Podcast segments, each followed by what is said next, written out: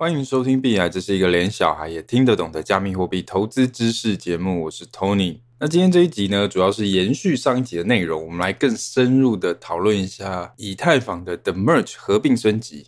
所以建议你是先听过上一集，或者至少你要对以太坊的 The Merge 合并升级、共识机制 POS POW 有基本的了解，那这一集你可能才会听得懂。OK，那我们就直接开始。我们上一集其实有提到，以太坊在今年的 The Merge 升级过后，那共识机制会由 POW 改成 POS，也就是说之后就不会有矿工挖矿了啦，而是会改成呢有验证者质押以太币，然后来赚取这个额外的收益。那有些同学可能会觉得有点奇怪哦，就是这个 The Merge 合并升级，诶，不是还没开始吗？所以现在其实还是用 POW 算力挖矿的机制，对吧？那为什么现在已经可以开始做以太坊的 POS 的质押了？那其实是因为哦，目前的以太坊其实是有两条链在独立运行的，一条是主链，目前所有的交易都是由主链在处理的。那主链的共识机制就是采用 POW 靠电力挖矿的机制。好，那以太坊除了主链，其实还有另外一条叫做信标链，独立于主链之外。那这条信标链呢，其实它就是采用 POS 的共识机制。所以以太坊现在有主链，然后也有信标链，然后两条链分别独立的运作。然后主链是采用 POW 的共识，信标链是采用 POS 的共识。那 The Merge 合并升级哦，其实就是。主链跟信标链两条链会接在一起。那大家可以看一下这一集 Press Play 文档里面的图片图一。其实你看这张图片，你就会有一点感觉了。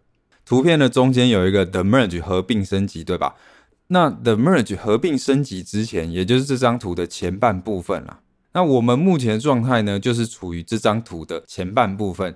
大家可以看到，红色的 POW 主链跟绿色的信标链是分开独立在运作的。那以太坊的各种状态，包括交易啦、应用程式啦、合约啦、余额啦，目前都是由 POW 的共识在处理的。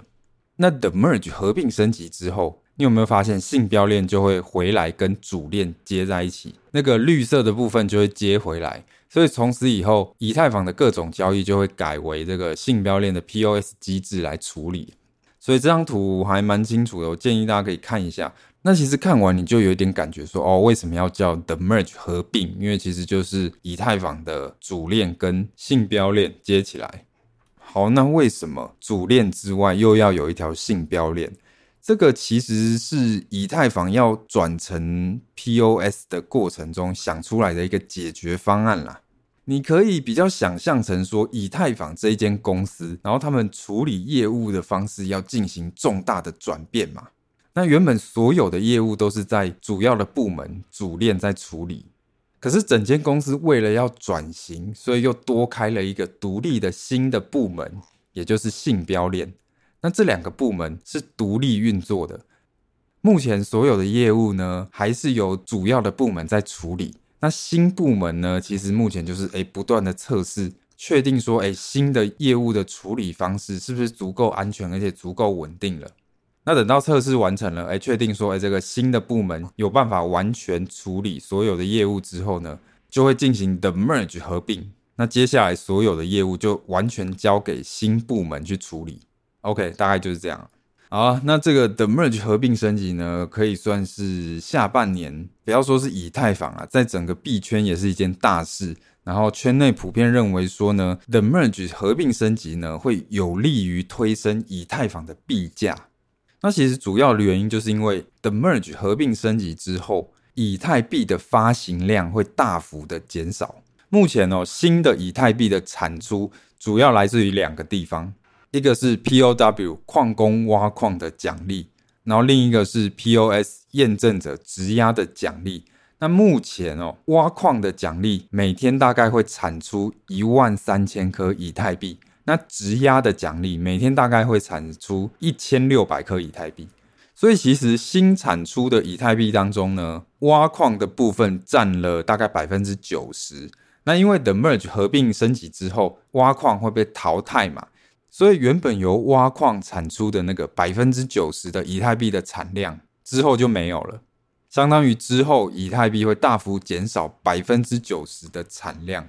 那圈内呢，把这个叫做三重减半啊，那也普遍认为这个三重减半是一个大利多。我们如果先不看以太币，我们先看比特币。比特币呢，每四年其实都会发生一次产量的减半。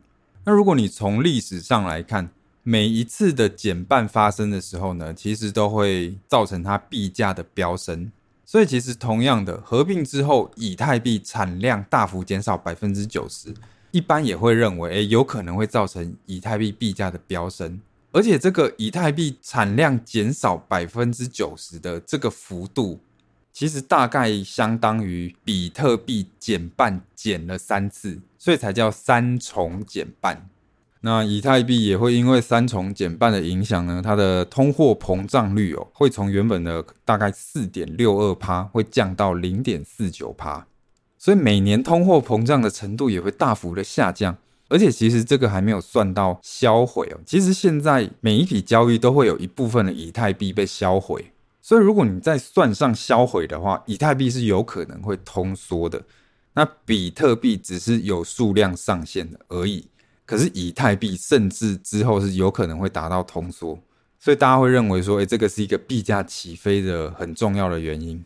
然后再来是，其实目前 POW 的共识机制底下呢，会有矿工去抛售以太币的问题。因为我们刚才讲到嘛，新的以太币有百分之九十都是矿工挖出来的，对吧？那这些被矿工挖出来的以太币，其实会有蛮大一部分被矿工抛售的。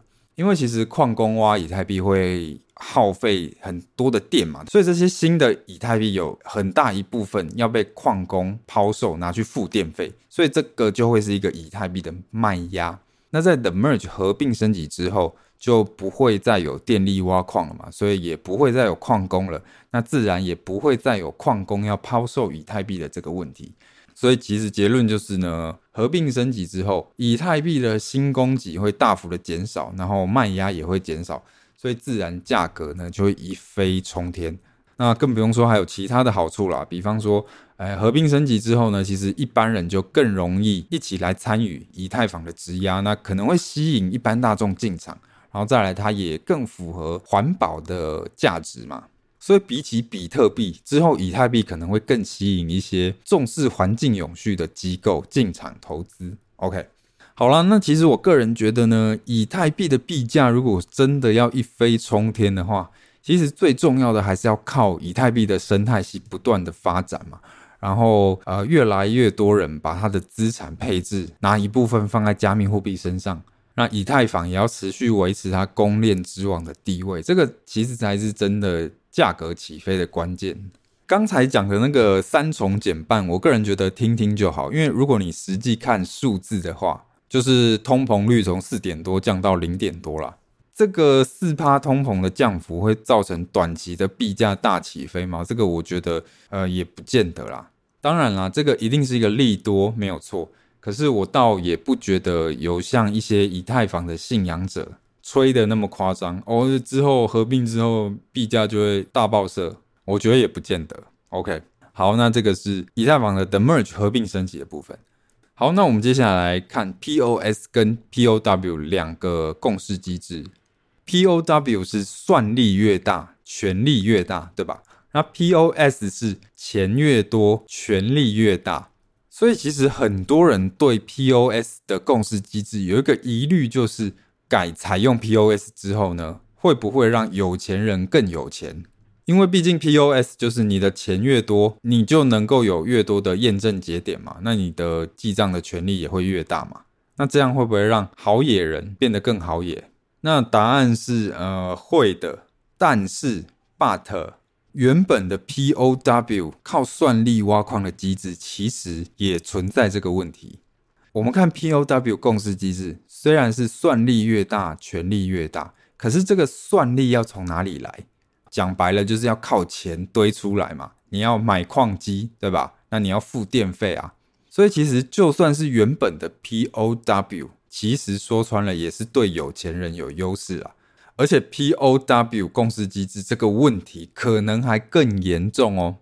我们来用一个假设投资一万美金的小虾米，跟一个投资一千万美金的大鲸鱼来对比好了。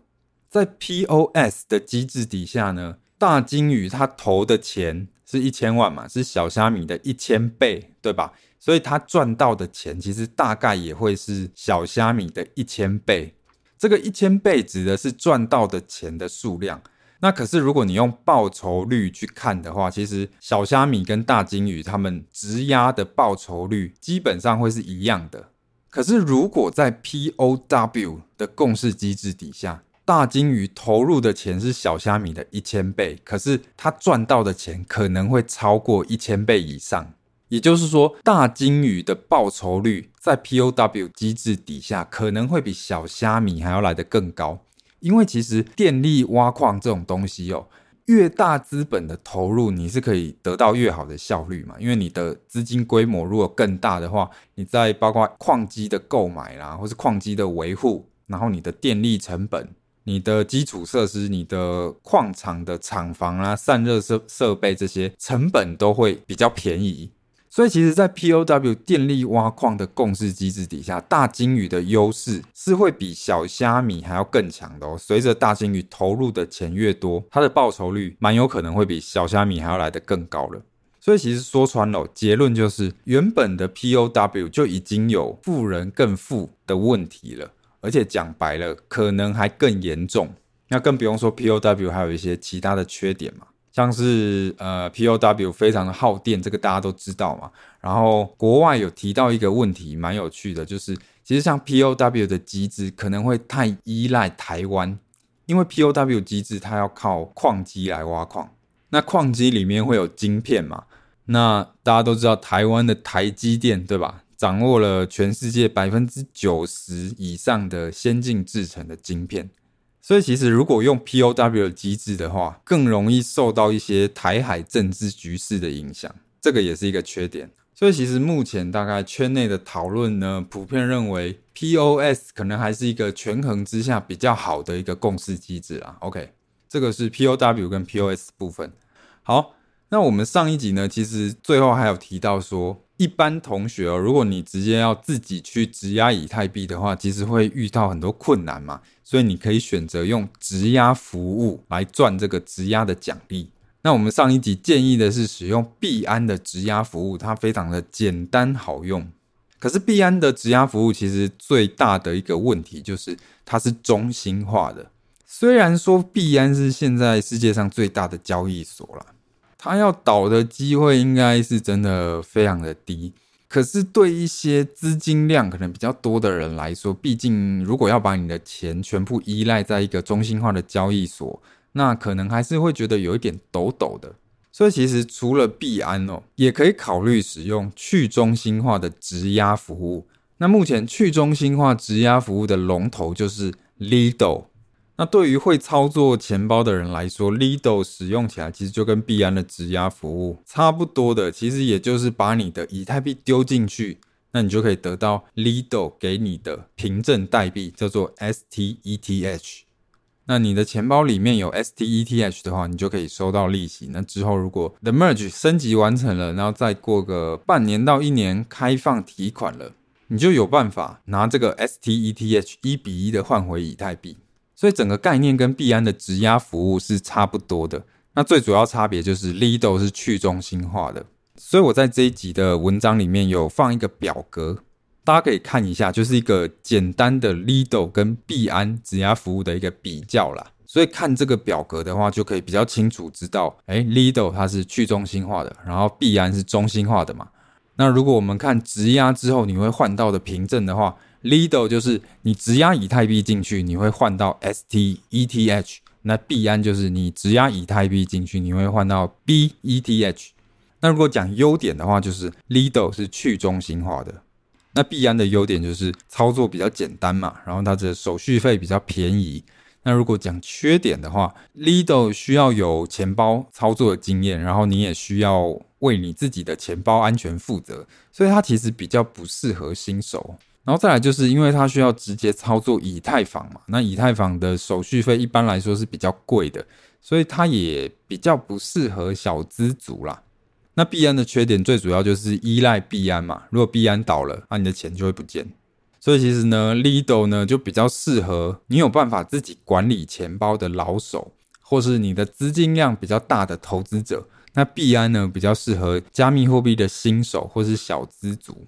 OK。那如果你使用 Lido 的质押服务，你拿到的那个 STETH 其实跟币安的 BETH 一样，都有价差的问题。我录这一集的当下，这个价差大概是二点五趴，所以其实你用 Lido 跟用币安一样，就是是可以退出的。你想退出的话，其实就是把你的 STETH 拿去卖掉，就这样而已。那你中间可能就要承受这一点的价差。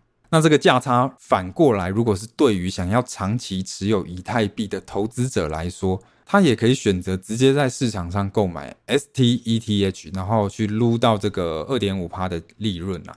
所以其实不管你使用 Lido 或是使用币安，你是持有 STETH 或是持有 BETH 都一样，都会一定程度存在这种价差啦、流动性的风险。如果你中途想要退出，哎，不想玩这个以太币质押了。那你可能就会面临这个价差的亏损。虽然说，呃，目前距离的 merge 已经越来越近了，所以理论上这个价差会越来越小，因为这个凭证可以换回以太币的时间点越来越近了嘛，所以理论上这个价差会越来越小，这种风险应该会越来越小才对。可是毕竟现实世界很难讲嘛，什么奇怪的事情都有可能发生，所以我会建议说，不管你要参与去中心化的质押，像 Lido 这样，或是中心化的质押，像币安的质押服务，那最好都要是你是一个长期的投资者，然后你可能愿意抱个以太币至少一年到两年，有办法抱到的 Merge 升级完，然后开放验证者提款这个时间。如果你是这样子的人，那你去参与质押服务会比较适合啊。好了，那这个就是今天的全部内容，那我们就下一集再见。